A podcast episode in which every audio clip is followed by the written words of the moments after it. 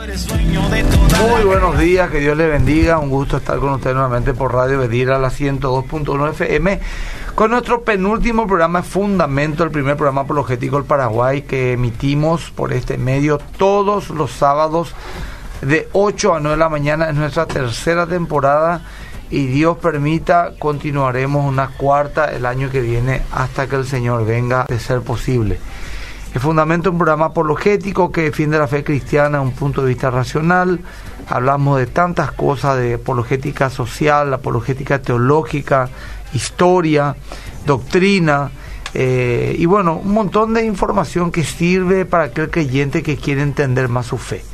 Hoy, un tema que atañe a estos tiempos que estamos viviendo, a esta época del año, en el cual recordamos que Jesús nació. Y aunque parezca increíble, hay algunos grupos que todavía argumentan en su absoluta absoluto fanatismo irracional ateo de que Cristo no existió. Bueno, uno puede creer o no que Jesús fue el Hijo de Dios, que Jesús hizo todos los milagros, ese es otro debate, pero el de creer que no existió una persona llamada Jesús de Nazaret eh, en, la, en la eh, en la historia, historia eh, es realmente descabellada. Pero no obstante, hay muchos que lo creen y hoy le invitamos al profesor Delmer del CENTA, eh, Delmer Wiwe, no sé si así pronuncié bien, profesor Delmer. Gracias por estar con nosotros para este tema y también al pastor Adolfo Agüero que que está como siempre como co-conductor del programa y nos va a dar las indicaciones para que ustedes puedan enviar sus preguntas.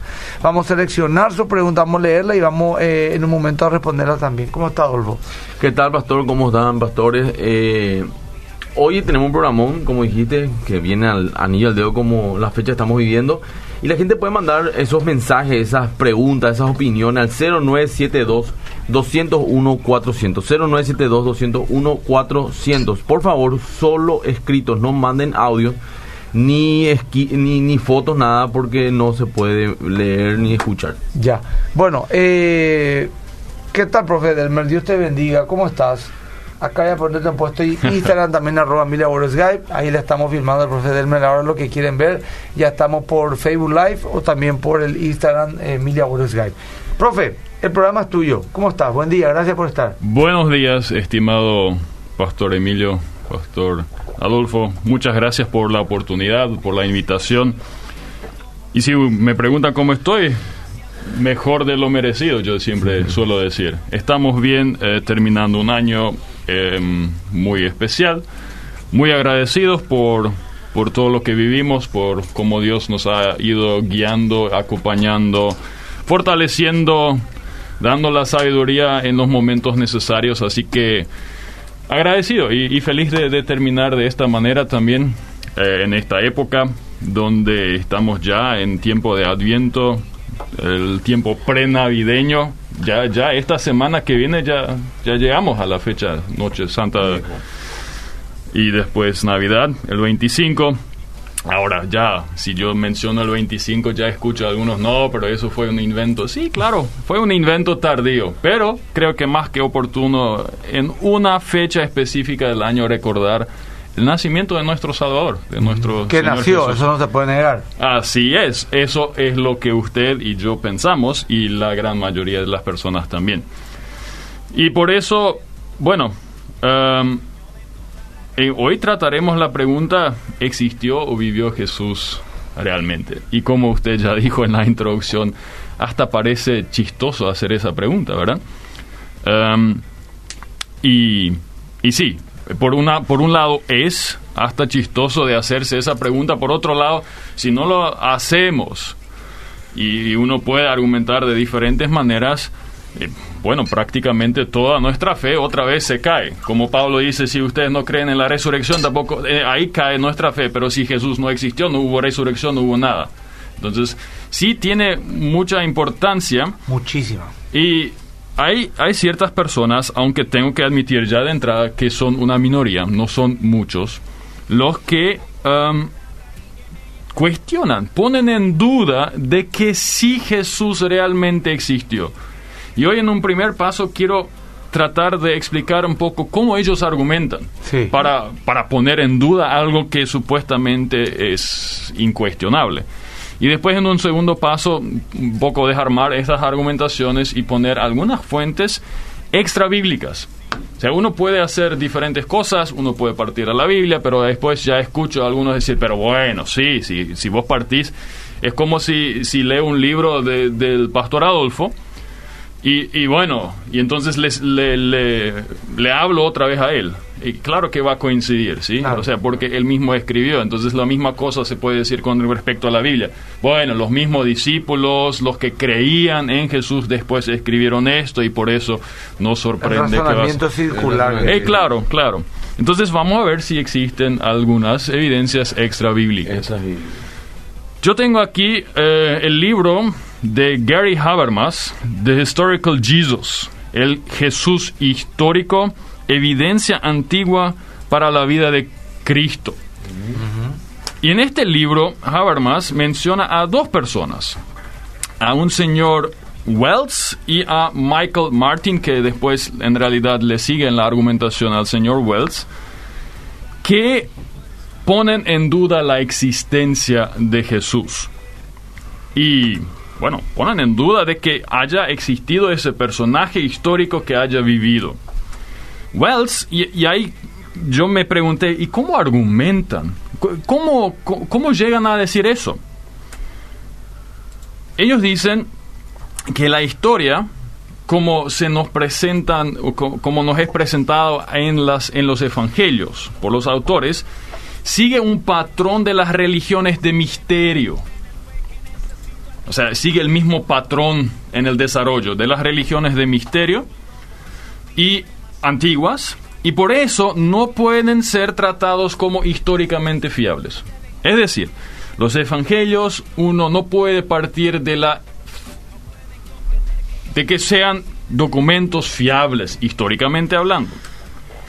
Entonces, él parte de que los más antiguos escritos que tenemos dentro del Nuevo Testamento, que tenemos acerca de Jesús, serían las cartas paulinas, y ahí otra vez hace una diferenciación entre las realmente paulinas y las pseudo-paulinas. Eso ya suena, ¿qué es pseudo? Bueno, alguien se hizo pasar por Pablo, pero en realidad no fue Pablo quien escribió. Una falsificación de autor, digamos. Exactamente, exactamente. Es como si yo ahora trato de publicar un libro con el nombre de Adolfo Agüero. No soy Adolfo Agüero. Voy a tratar de imitar el estilo, voy a tratar de utilizar ciertas palabras, pero no soy él, pero para que la gente lea, voy a usar su nombre. Claro. ¿sí? Y Entiendo, bueno, entiendo. entonces él dice, los más antiguos son algunos los realmente los textos paulinos. Y entre esas cartas, bueno, nosotros tenemos 13 cartas dentro del Nuevo Testamento que empiezan con las palabras yo, Pablo, apóstol, siervo de Jesucristo, le escribo a. O yo, Pablo, jun- juntamente con Timoteo, con Silvano, le escribo a. 13 cartas son. Normalmente son siete las que no se discuten. Primera y segunda de Corintios, Romanos, Gálatas, primera de Tesalonicenses, Filipenses y Filemón. Esas son las cartas que, bueno, prácticamente todos parten de que esas son paulinas. Y eso para Wells son los, los primeros datos que tenemos. Después vienen las pseudo-paulinas, que serían el resto, segunda de Tesalonicenses, las tres pastorales, Efesios y Colosenses, que fueron escritas más tarde, después de la muerte de Pablo ya por otra persona. Estoy citándole a Abel, ¿sí? Claro, no, no solo para aclarar otra sí, vez. claro, no nos crean ahora que eso estamos enseñando. ahora. Estamos citándole a un autor que contradice. Y sí. Y después Ignacio, un, un autor ya, un padre de la iglesia primitiva, y recién después los evangelios. Mm, recién después. O sea, los evangelios él los data al final, o sea, más tarde de que todos los escritos de Pablo. Entonces él dice, por ende, ni Pablo sabía prácticamente nada del Jesús histórico, porque ¿de dónde sabemos algo del Jesús histórico? De los evangelios.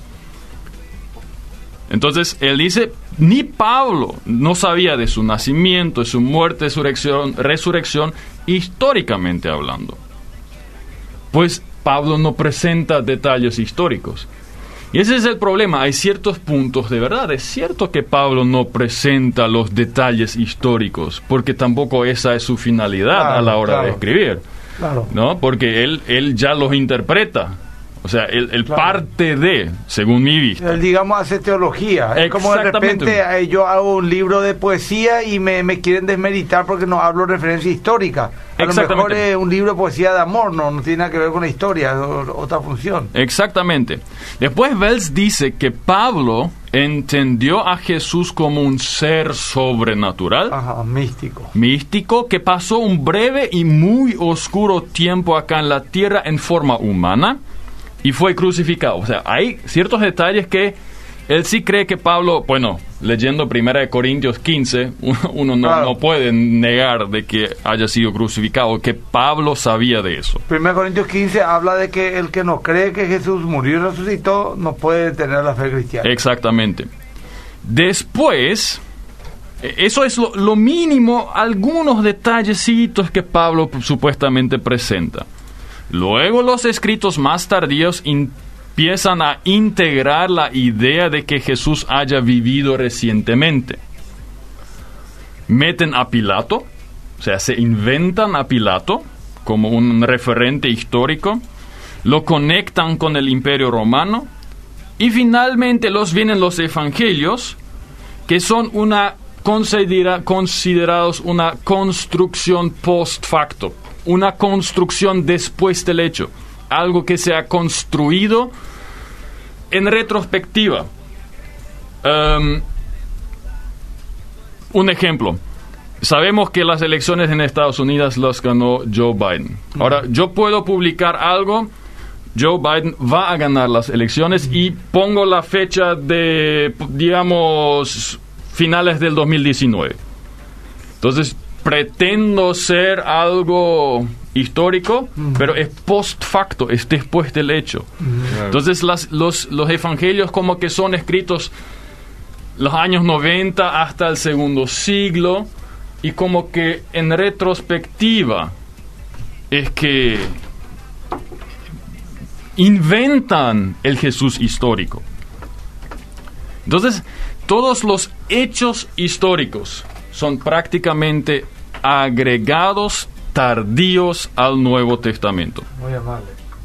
Y entonces, tampoco el cristianismo, según Wells, hizo un énfasis en este Jesús histórico, sino solo en el divino, que es muy poco diferente de un Dios misterio de antigüedades.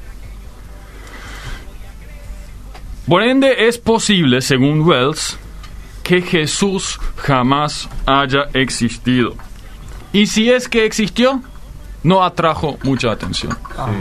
Entonces, esa es la manera de construcción, o sea, el, del pensamiento de Wells. Parte de que los primeros escritos son de Pablo, no hay muchos datos históricos, de que los evangelios son muy tardíos, opinión que donde él no es el único que parte de eso, y que todos los datos, los hechos históricos son inventos posteriores que se le agregan a Jesús.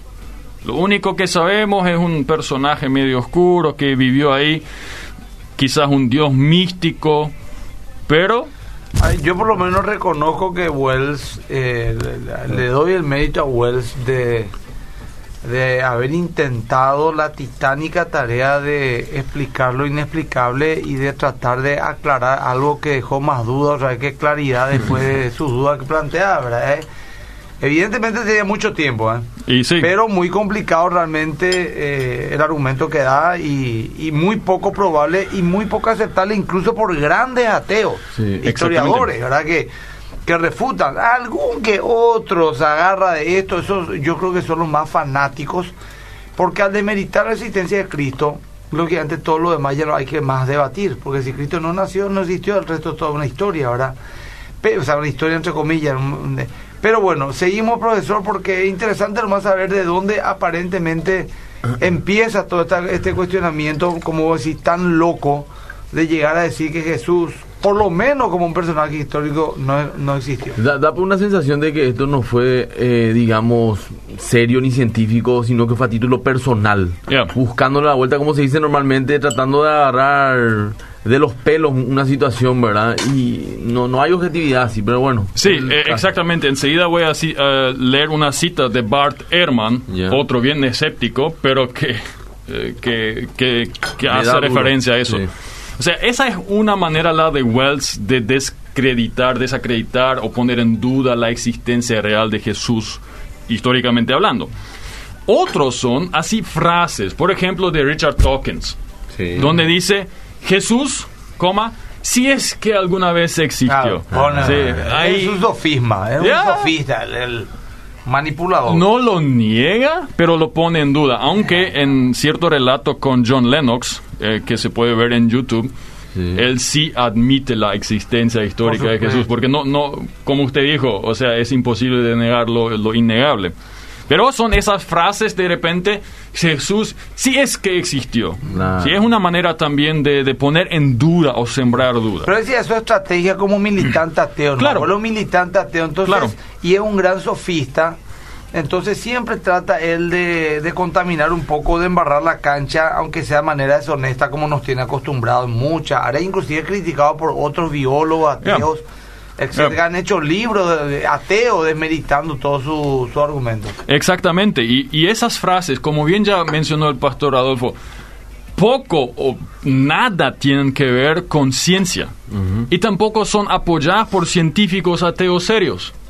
Bart Ehrman, y le cito, Jesús existió, dice él, y las personas que lo niegan lo hacen no porque han tomado en cuenta las pruebas desde el punto de vista imparcial de los historiadores, sino porque tal negación sirve a otros intereses ocultos. Mm.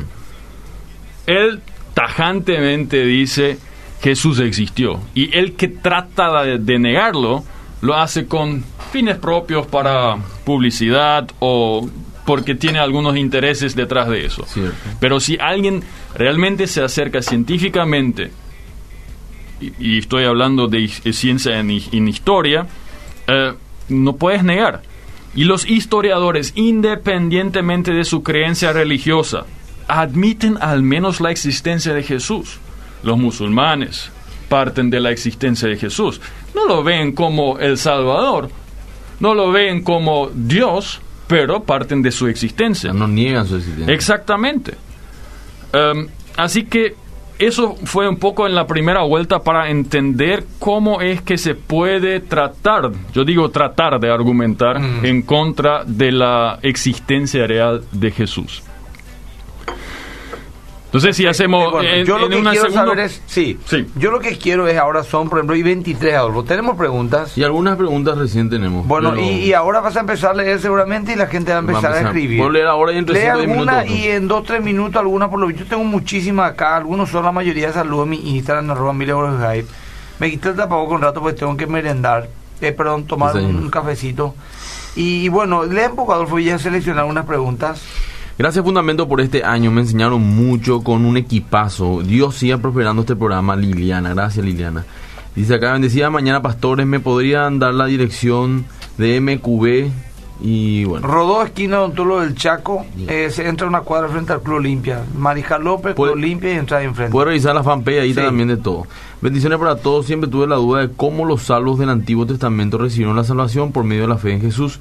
Si el concepto de los judíos tenía de el Mesías era la de un Mesías guerrero y no la de un Mesías redentor, y esa misma fue la razón por la cual no creyeron en Jesús como Mesías cuando Mm. vino. Interesante. Bueno, la pregunta nomás no vamos a responder ahora, pero no el tema. Absalón Arias, un abrazo querido, me está viendo por Instagram. De España nos escriban. Fabio también saluda. Eh, ¿Quién más tiene, Adolfo? Buen día, excelente programa. ¿Qué sabemos sobre la teoría de Josefo, el historiador de la época. A lo mejor de a hablar, profesor, no A lo sé si mejor va a hablar, no, profesor. sí. Un poco más adelante vengo a él. Ah, bueno, perfecto. Voy- le voy a mencionar. Y bueno, esas son algunas de las preguntas. la Acá gente está también saludan desde Misiones, mi Instagram. Saludan de España nuevamente, de Argentina. Eh, bueno, va- voy citando gente De que está... Encarnación también nos que mandan está saludando. Realmente bendiciones. Eh, dice acá de Argentina, comparto Levítico 23, dice, bueno, no sé qué dice Levítico, gracias por, vamos a leerlo después. Eh, bueno, un montón de saludos. Él no nació el 25 de diciembre, estamos en el calendario gregoriano. Es cierto, Rubén, lo hemos aclarado de entrada, no sabemos realmente cuándo nació Jesús, la Biblia nos dice. Yo desde que me enteré que Jesús no nació el 25 de diciembre, ya no es lo mismo. Es decir, el sentimiento que le ponía. Pero igual trato ese día, sí, eh, es un poco chocante, ¿verdad? Pero, pero bueno, eh, raíces hebreas. Eh, o la pregunta, ¿qué opina del fenómeno de la conjunción de Júpiter y Saturno que pasará el 21 de diciembre? No es el tema, pastor. ¿Puede volver a repetir el libro que tiene el pastor? Sí. Eso no hay en español, pastor. Porque este en Yo, inglés. yo busqué ahora en internet y no estoy No. encontrando. En PDF sí, pero no voy a recomendar. No. Eh, este, lastimosamente, hasta ahora no lo tenemos en, en español y ese es siempre un problema. Sí. Eh, estos los saqué de la biblioteca del CEMTA, dicho sea de paso, donde en los últimos años hemos adquirido muchos muy buenos libros. Este de Habermas realmente, hasta que yo sé, solo existe en, en inglés. De todos modos se llama de... The Historical Jesus, el Bueno. his- el, Jesús El histórico. histórico. De el- el- Gary Habermas. Bueno, El que habla inglés lo pasé acá. Dice una pregunta tiene que ver con el programa que A dice: eh, Buenos días, bendiciones. Los judíos contemporáneos aceptan la historicidad de Jesús o de Cristo. Sí, aceptan. Por Sí. lo menos sí aceptan. Demeritan su, su Totalmente. mesianismo. digamos. Aparece hasta en el Talmud Claro. de los judíos. Habla de la, de la crucifixión. Eh, le aceptan como personaje histórico, sin, sin lugar a Dice dudas. que era un judío loco, que era fruto de una relación adúltera de Marian, que es María, con un tal Ben Pantera, eh, que era un soldado romano, así de, de todo, hay especulaciones Sí. de todo tipo, ¿verdad? Uno último y después ya vamos a continuar programa. Sí, porque tenemos que continuar. Hola pastor, hace unos años se viralizó un video donde hablaba un arqueólogo que descubrió una piedra cerca del Golgota que tenía una gota de sangre seca. Analizaron la sangre y se descubrió que solo Jenny, un cronosoma, bueno, y ahí está. Eh, Eso son ¿Acaso teorías eso no es negar la humanidad de Jesús?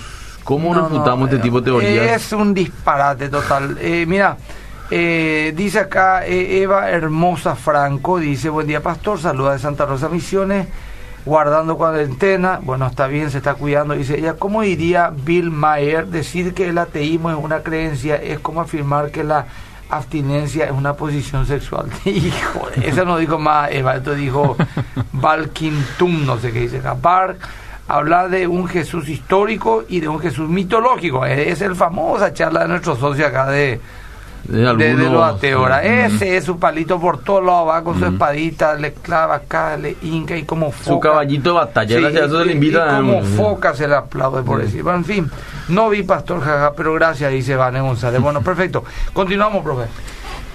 Habermas, en este libro que yo les presenté ya aquí, justamente se toma el tiempo de refutar en cinco puntos la postura de, de Wells. O sea, se toma el tiempo y dice, primeramente, el interés en el Jesús histórico es muy, muy, muy antiguo. Más antiguo de lo que quiere hacernos creer eh, Wells. Sobre todo lo que tiene que ver con su muerte y su resurrección dentro de los escritos neotestamentarios. Eso es uno.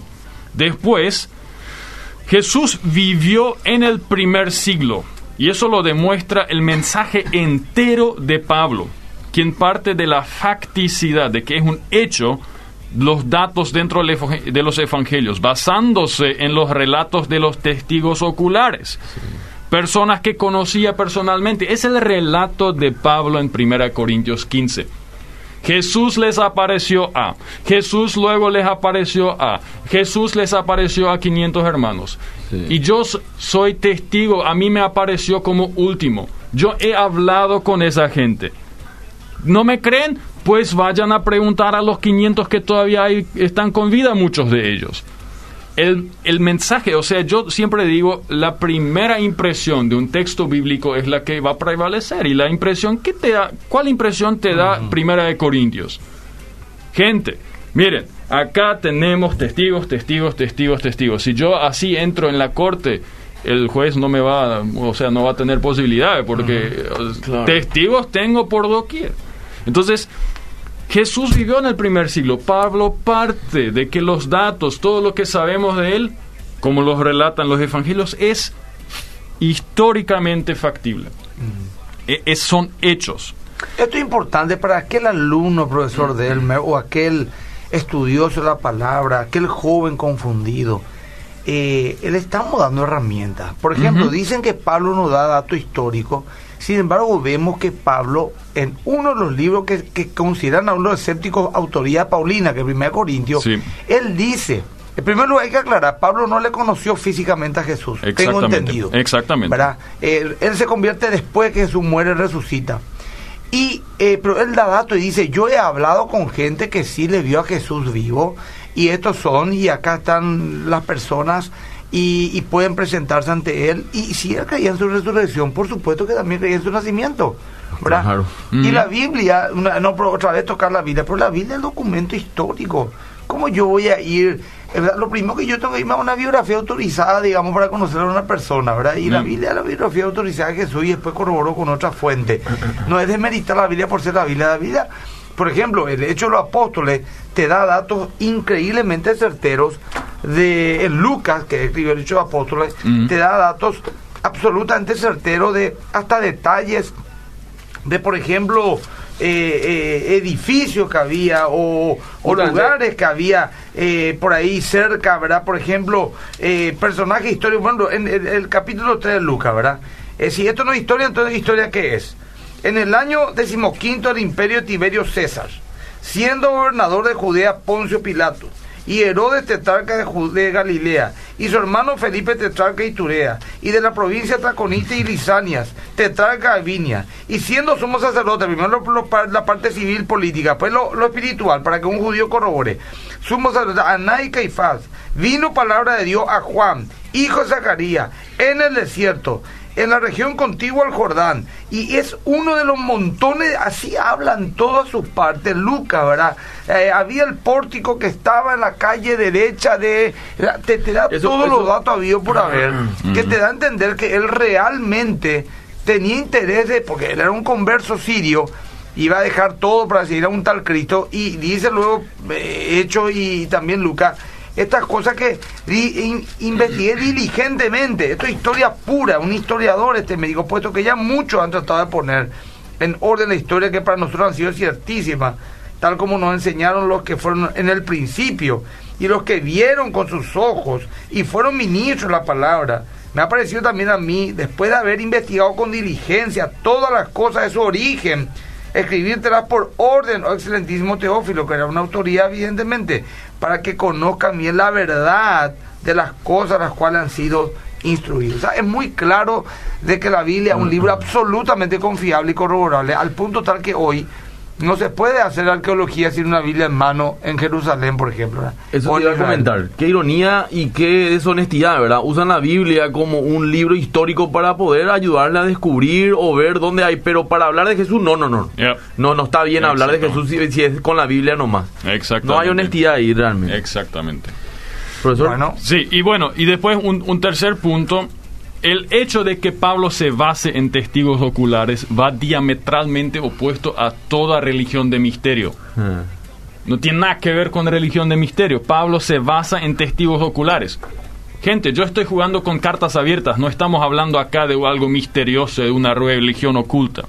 Cuarto, la abrumadora mayoría de los eruditos datan a todos los evangelios a más tardar hasta el año 90. Hasta el 95, bueno, Juan vivió hasta el tiempo de Traiano, que es el 98 después de Cristo, es el último evangelio en ser escrito. Entonces, decir que los evangelios son datados en el segundo siglo recién, o a la mitad del segundo siglo, simplemente no eh, lo podemos refutar por muchas diferentes vías. Un ejemplo es el papiro 52, fragmento de Juan, que fue encontrado en Egipto y es datado comúnmente en 125 después de Cristo. Entonces, y el- ahí nomás después de que Cristo existió. Exactamente. Menos Y de 100 años. Sí, exactamente. Y Wells ni, no aplica la metodología histórica adecuada para trabajar con los evangelios. Eso es lo que dice eh, Habermas. Y algo que, que ya mencionó el pastor, o sea, indicó el pastor Adolfo. Yo he estado en Jerusalén, tuve la oportunidad.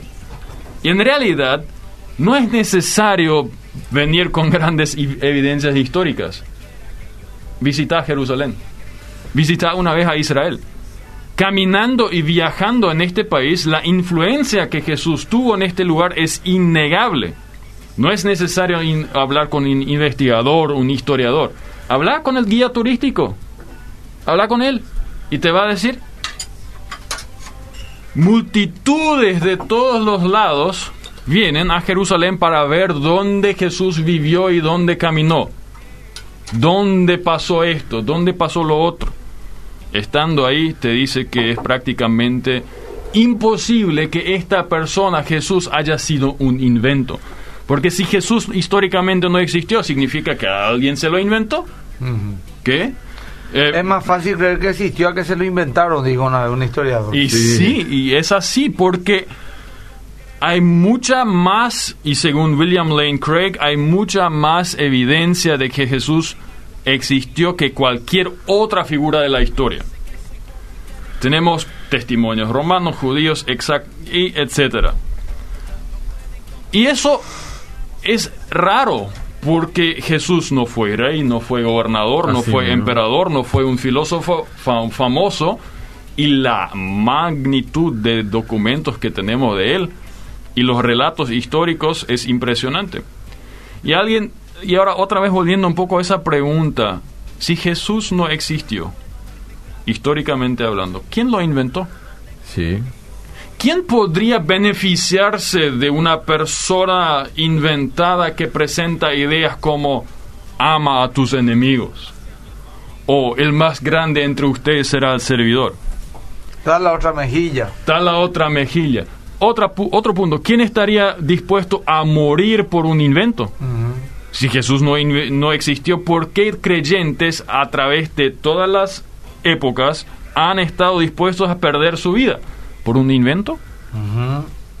En otras palabras, simplemente no hace sentido. Yo quiero argumentar algo, profesor, eh, profesor Delmer que te van a decir los ateos con respecto a que alguien muera por Cristo. Te van a decir mucha gente muere por muchas cosas, te van a decir, muere por el Islam, muere por claro. no sé pero eso yo yo admito. O sea, yo puedo convencerle a Adolfo de tal manera de una de una fantasía que Adolfo vaya a morir por esa fantasía que yo le inventé, porque me considero un iluminado, una cosa así. El problema es que yo yo muera por mi propio invento. exactamente, exactamente. Yo entiendo que mueran otros por algo que yo les mentí, pero que yo muera por un invento que yo hice, ahí está complicado el tema. ¿Y qué hicieron los primeros discípulos? Y ellos murieron, la mayoría de los apóstoles, todo por algo que ellos decían haber visto, creído y seguido. Murieron, fueron exiliados, fueron por un invento, no, sé cuál es el negocio. Exactamente. ¿Y quién está? Y, imaginémonos ahí el relato cuando estamos hablando del, de la resurrección, de la tumba vacía, el cuerpo que desapareció. Y vienen incluso los fariseos y dicen, eh, díganle que a los guardias le dicen, cuando estábamos durmiendo los discípulos vinieron a robar. Ajá, fantástico. Yo cuando duermo no veo mucho, no sé ustedes. Claro, ¿cómo sabían que vinieron los discípulos? Eh, y, encima que eran los discípulos. Hay muchas incoherencias. Y otra vez, si, bueno, si eso no es cierto, entonces si lo inventaron los discípulos de que la, desapareció, qué invento fantástico. ¿Sabes qué, Pastor Emilio? Vamos a juntarnos esa noche, vamos a robar el cuerpo de Jesús y después vamos a decir que se resucitó ¿Y sabe qué va a pasar? Nos van a perseguir y nos van a matar. Y vamos a dejar matarnos por eso. Es una tontería. Y no, y no uno. Bueno, pero te doy más. Voy a hacer otra vez el abogado del diablo. Eh, yo estoy loco. Delmer Agüero, Adolfo Agüero y Emilio Agüero están locos. Y están dispuestos a morir por una mentira. Ok. Perfecto. Dale. Tres personas. Mira, vamos a inventar esto. Es un negocio malísimo. No van a perseguir, exiliar a nosotros, a nuestra familia, todos vamos a vivir como perros y vamos a terminar muertos, degollados y crucificados. Tres locos se juntaron, que es muy difícil que ocurra. Pero 500 locos. Exactamente. ¿Verdad? 500 testigos. Eh, ese ya es difícil, ya. Difícil que 500 se pongan de acuerdo y caminen como un bloque a, su mismo cadalso por una mentira. Alguien tiene que parar de decir eso es mentira. Y sus descendientes. Y sus descendientes, bueno. Entonces, acá nomás quiero enviar un saludo. Dice, por favor, mira, me está retando Eh, dice, por favor, enviarle un saludo a mi marido. Dice, una bendición que está cumpliendo años. Bueno, eh, acá hay una señorita, me gusta mucho su actitud porque parece apologeta, se llama Belulelén. La historicidad de Jesús es evidencia por testigos hostiles que no aprobaban ese nuevo movimiento llamado el camino. ¿Por qué me hiciste un gesto Porque ella, si no me equivoco, es la encargada de la librería más que en ese hombre. En serio, ¿sabes por qué? No sé, porque su foto es tan chiquitita que no la veo bien, ¿verdad? bueno, pues acá Ale me insiste que su marido es su cumpleaños y no estoy encontrando otra vez, pero hay alguien está cumpleaños y le envío Quiero- bendiciones. Quiero agradecerle a Ronnie, que es del Ministerio Apologético Fe y Razón, bueno, está mandando algunos libros que sugiere en Por español. favor. Dice, bendiciones pastores, saludo, unos libros que pueden ayudar con respecto al Jesús histórico son estos, el caso del Jesús verdadero, el caso de Cristo, Sí, Jesús. Jesús bajo sospecha, una respuesta contra ataques al Jesús histórico de J.P. Moreland. Yeah. Los primeros dos libros son de Lee Strobel. Sí. Así que ahí están, anoten otra vez el caso de Jesús verdadero, el caso de Cristo y Jesús bajo sospecha de J.P. Moreland. Son muy buenos libros. Y ya acá que tenemos estamos, ya tengo uno más, pero es de en alemán. Así que por ahí, si alguien Claro, de la audiencia hay- habla alemán, es de F.F. Bruce. F. F. Brook. Außerbiblische Zeugnisse über Jesus und das frühe Christentum. Todos entendieron, Anoten, ¿verdad? anoten, por favor. Por favor, anoten eso. Testigos, o sea, son testimonios extra bíblicos sobre Jesús y el cristianismo primitivo. que está bien también que diga, profesor, porque tenemos Ah, no muchísima yo, gente que nos vean en colonia, en las colonias Exactamente. alemanas. Así que. Lulelen dice, no soy Ah. ella.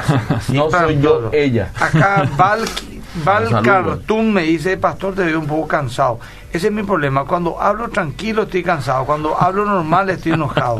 No me no encuentro la No, no le da gusto. Bueno, está bien. Eh, Está. Nos quedan todavía para que sepa, es un buen tiempo, Sí. 20 minutos más, profe, para que más o menos administre gente puede mandar mensajes tenga. también. Bueno, claro. Dentro de Vamos cinco leer- minutos voy a dentro de leer. cinco minutos leemos una última partida. Perfecto. Eh, bueno, acá seguimos el profesor Demel del Centa. Ahora, sí, y algunos ya men- mencionaron, ¿qué evidencias extra bíblicas tenemos? Hoy vamos a dejar de lado un poco la Biblia.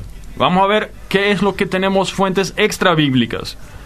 Entonces, em, primeramente, algunos te van a argumentar, decir, ah, pero son muy pocas las evidencias extra bíblicas. Eh, bueno, poco con respecto a qué, en comparación a qué yo diría.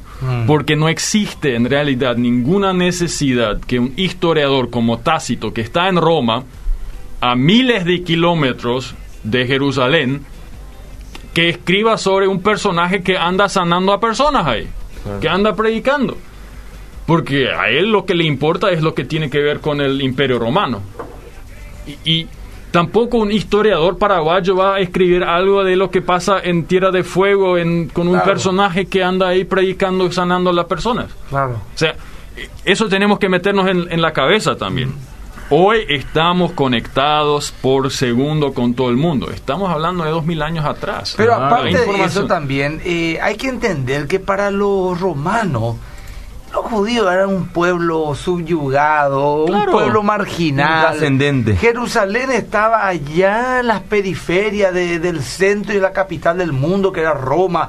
Eh, es como que de repente vos quiera, eh, que quiera que un historiador norteamericano en renombre escriba sobre Emilio Agüero en Paraguay y su ministerio más que vencedores. No le interesa. No, pero vos no hacer grandes milagros. Pero hay acá muchos que se jactan de grandes milagros. Vos entrar de repente en YouTube y te dice eh, un, un gurú, tiene así 35 millones eso de vistas su prédica. Sí. Y, y no existe en el mar de YouTube. No existe, y son 35 millones de reproducciones. Yo en mi vida le vi, yo por ejemplo, ¿verdad? Y ni un historiador conocido lo, haga, lo hace, ¿verdad? O sea, no es también tan así como ellos planteaban. Y aparte también hay un tema espiritual. El mundo no le va a interesar lo que Jesús venga a decir.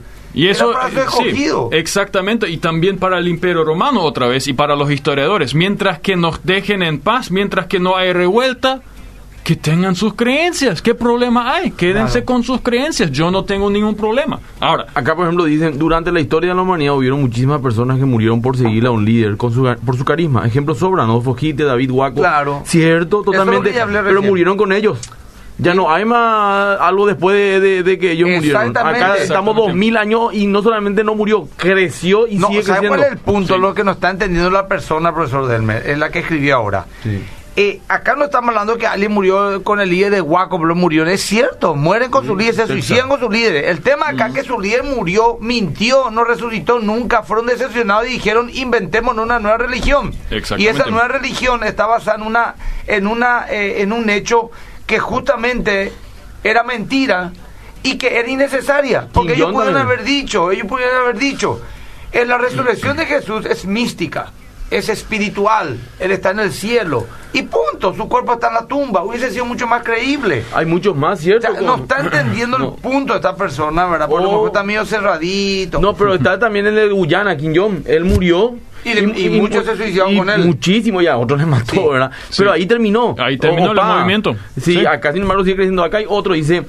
eh, hola, Dios le bendiga, soy Ale Torres. A mí me refutaron la vez pasada sobre la genealogía de Jesús, que Ah, Lucas y Mateo hablan diferentes. Sí. Y estoy investigando, y Lucas lo escribió un doctor con énfasis hacia los judíos, dice.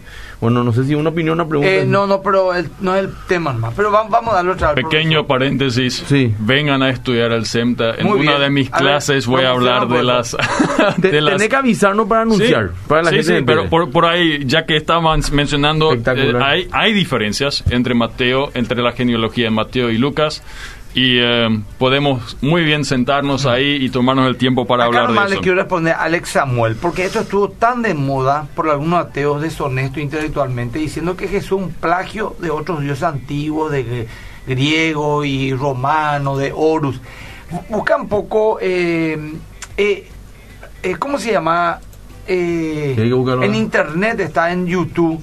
Eh, pone eso, Alex, y te va a aparecer unos videos muy serios hechos por historiadores que refutan totalmente esa tontería. Es más, hace unos años atrás, pero mira, como con eh, salió luego a tambor batiente en todas las radios a hablar un, un muchachito de lentecito, ¿verdad? Muy conocido en el ambiente también del ateísmo. Y después ya dejó de hablar esa ridiculez. Sí, porque ya- Porque, porque era una estupidez. Era una palabra él mismo. Claro, eh, estaba, estaba pasando vergüenza. O sea, Alex, eso es una mentira total. Es el, el invento más grande que hay. Así que investiga un poco ahí. Vas a encontrar en YouTube mucho material. No me acuerdo. Hate refutado. No sé nomás cómo se escribe. Sí. Ah, el video ese que te quisieron usar vos también. Sí, pero es Casey, es justamente en, en, en, en un programa de televisión, era que Sí. nuestro amigo Querían usar... querían usarse en contra y yo le llevé la refutación de eso y bueno, está bien. Ahí a encontrar, Alex. Bueno, profe, ahora sí, Adolfo, ya directo. No, y los mensajes no vamos a leer cinco minutos, dije. Lee, lee tres, cuatro Dale, mensajes. ya Adolfo. está. Lo- pregunta solamente. ¿Qué pueden decirnos sobre los que creen que Jesús existió, pero que fue un profeta apocalíptico que luego fue divinizado por sus discípulos? Sí, Pregunta acá. Eso es lo que argumentan justamente Sí. algunos. Esa es más o menos la argumentación muy, cer muy cerca de lo que usa Wells. ¿Sí? que, que es Claro. tardío. Claro. Y, Ya. y eso yo digo históricamente, si yo me acerco a los textos neotestamentarios como me acerco a un escrito de, de algún otro famoso antiguo, me voy a tener que dar cuenta, no, es históricamente fiable que no es solamente un, un filósofo o un gran Profeta apocalíptico. como Exactamente. ¿Cómo están, los, ¿Cómo están los libros gnósticos? ¿Se pueden considerar parte de la historia de Jesús? Gnósticos, dice acá. Eh, voy a leer unos cuantos, ¿verdad? Eh, acá dice otro. Buen día para todos. Mm, No, tiene nada que ver acá. Hay otro. El ejemplo claro que Jesús vino en carne y sangre es el testimonio fiel de todos nosotros, los que creen en Él y fueron transformados luego de un verdadero encuentro con su espíritu. La transformación del hombre solo lo puede hacer Jesús. Gracias por la opinión. Y bueno, esos son unos mensajes Bueno, ahí en Facebook. Porque pero- muchos saludos, eso, sol- le quedan 15 nomás ya al profesor. Perfecto. Voy a empezar con Josefo. Josefo nació entre 37 y 38 después de Cristo. Es un historiador. Nació en familia judía. Ujú. Se convirtió en fariseo a los 19 Eh, años. Interesantes. Después del año 70 se mudó a Roma Ujú. y sirvió al emperador Vespasiano como un historiador. Trabajó con el emperador romano. Y su mayor obra es la, las antigüedades de, de Josefo. La escribió entre 90 y 95. Es decir, todavía en un tiempo cuando Juan vivió todavía. Y él habla en esta obra de los sucesos del primer siglo en Palestina. Y en esa obra Josefo menciona, por ejemplo, a Santiago o Jacobo como hermano de Jesús, quien fue llamado Cristo. Interesante. Josefo, trasfondo judío, no es creyente, es un historiador romano, no es un seguidor de Jesús. La cita más relevante y la también más discutida dice lo siguiente, y ahora le cito a Josefo. Por aquel tiempo existió un hombre sabio llamado Jesús, si es lícito llamarle hombre, porque realizó grandes milagros y fue maestro de aquellos hombres que aceptan con placer la verdad. Atrajo a muchos judíos y muchos gentiles. Era el Cristo, el Mesías, delatado por los principales de los judíos. Pilatos lo condenó a la crucifixión. Aquellos que antes lo habían amado lo dejaron, no dejaron de hacerlo porque se les apareció al tercer día, resucitado. Los profetas habían anunciado este y mil otros hechos maravillosos acerca de él. Desde entonces hasta la actualidad existe la agrupación de los cristianos. Hasta ahí la cita de Josefo. Ahora, tenemos que saber que es muy discutido a ciertas partes de esa, de esa cita. Em, se pone ciertas razones idiomáticas de que algún lector, probablemente un cristiano, haya añadido cierta frase, sobre todo esa frase de donde dice Jesús es el Mesías. Porque es muy poco probable que Josefo lo haya escrito por ser judío y por no ser seguidor de Jesús. Entonces, a pesar de eso, Gary Habermas trabaja esto en su libro. Detenidamente, analiza la cita. Y él dice, aunque es discutido y hay y aunque hay también buenos indicios y pruebas de que la mayoría del texto es genuino, podemos sacar algunas cosas muy específicas de esa cita de Josefo. Josefo parte de la existencia de Jesús, número uno. Parte de que fue conocido, que era un hombre sabio de buena conducta. Dos, tenía muchos discípulos.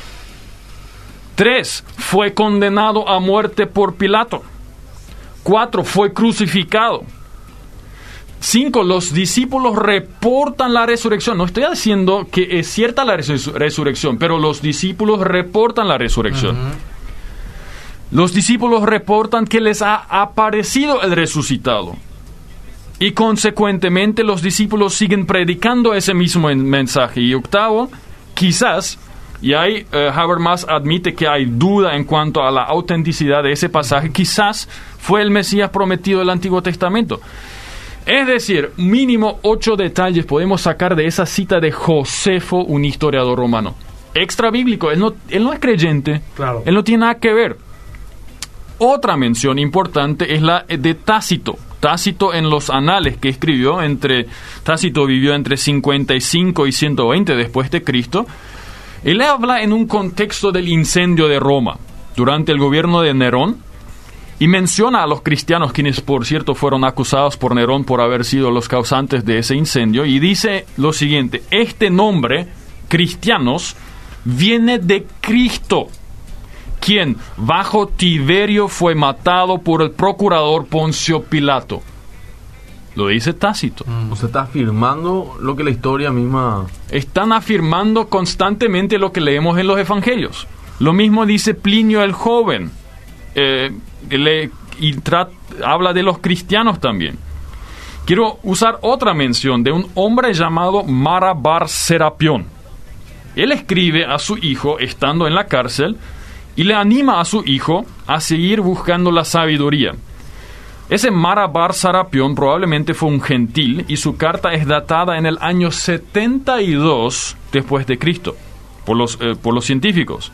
Y él señala que personas que persiguieron a hombres sabios fueron después alcanzados por la desgracia. Él está en la cárcel y le anima a su hijo, hijo, sé sabio, porque si después te van a perseguir a las personas sabias, los que les persiguen después la desgracia les alcanza. Y nombra a Sócrates, nombra a Pitágoras y nombra a Cristo. Mm.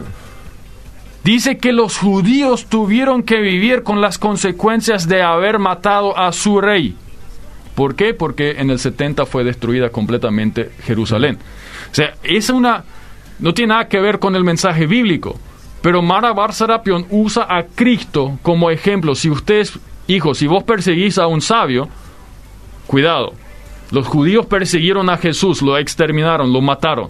Mira qué pasó con Jerusalén después. ¿sí? Una interpretación. Entiendo. Eh, pero otra vez es, es una una- un, un argumento histórico de que Jesús existió, vivió, murió en la cruz y resucitó una y otra vez. Ya creo que hemos hablado aquí también de, de, eh, de argumentos arqueológicos. Por ejemplo, ese graffiti en, en Roma que fue encontrado en los años eh, mil- 1856, donde hay un, un soldado que se llama Alexamenos, que está orando a un burro colgado de una cruz. Sí. Y ahí dice Alexamenos adorando a su Sí. Dios. Y hay un burro Sí. colgado de la cruz. Pero otra vez, es una evidencia Sí. de que esa historia, de ese conocimiento, o sea, Jesús vivió, murió en la cruz. Sí. Y hay personas que le adoran. Otros, obviamente, le- le- Alexamenos era posiblemente un soldado romano. Exactamente. Ahora, una cosa más, profe, queda pocos minutos, cinco Sí. todavía, pero acá preguntan cómo yo puedo hacer para estudiar en el CENTA, dice una persona. y es importante, profe, que digas un poco. Perfecto. Ahora, muy bien que venga eso. Primera observación, 0981 807 507. Ese sería el número para contactar con nosotros. 0981 807 507. o busquen C-E-M-T-A CENTA en internet y ahí se va a aparecer. Exactamente, La SEMTA UEP. Somos parte UEP. de la Universidad Evangélica. Estamos en Facebook, en Instagram, en Twitter. Eh, la página web también, eh, www. Sí. SEMTA. Y otro Alex también pregunta. semta.edu.pi. Y las inscripciones están abiertas hasta 22 de diciembre con matrícula gratis. Sí. Así Ah, mira, que aprovechen. Y también pregunta si se puede estudiar a distancia en el CENTA, si está en otro país una persona, dice. Bueno, esa es una linda pregunta. Ahora, ¿cómo están las condiciones? Tenemos que, Sí. o sea, este año tuvimos que, normalmente optamos por las clases presenciales. Lo que sí vamos a mantener el próximo año, bueno, nadie sabe cuál va a ser el panorama. Sí. Y nos preparamos para los tres eh, panoramas posibles, presencial, semipresencial o virtual. Ya. Y simplemente quiero decir a toda la audiencia, no desaprovechen esa oportunidad. Nosotros vamos a tener clases en SEMTA. La modalidad nomás vamos a definir según el- los avances que, que nos, pro- eh, que nos posibilite el CONES, ente rector de las universidades.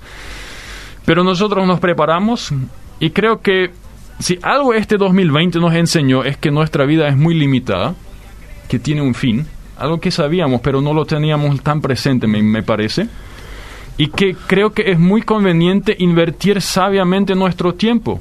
Y yo creo invertir tu tiempo en estudiar la palabra de Dios en teología o estudiar la palabra de Dios también en la facultad de música, las dos carreras que nosotros tenemos, es una buena inversión.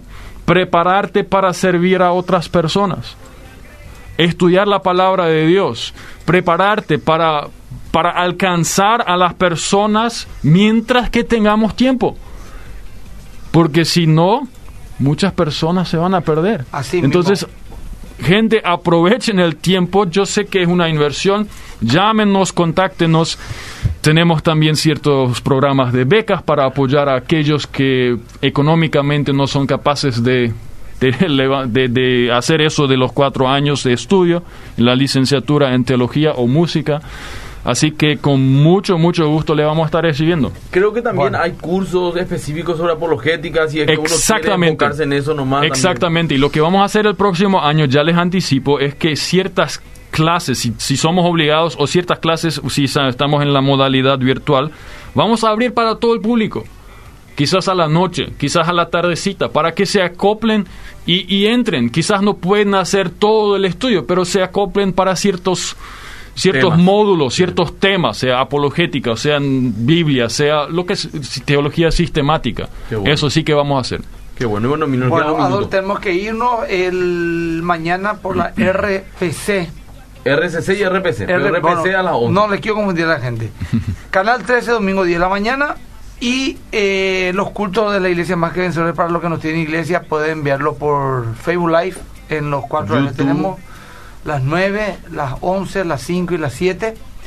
Y bueno, gente, es nuestro penúltimo programa. Si Dios permite, el próximo sábado, Sábado. es el último. Espera. Y sí, Sí. y después sí, ya el sí. 2021 Y después ya, ya hacemos es una pausa el hasta 2. febrero. Profesor Delmer, gracias profesor por haber venido. Sé que Gracias. el tiempo quedó corto, pero hay mucha información y lo más interesante, que tres personas puntualmente dicen, quiero saber más del CENTA para estudiar, que es lo más importante. Perfecto. Que Dios le bendiga a todos. Chao, chao. Bendiciones.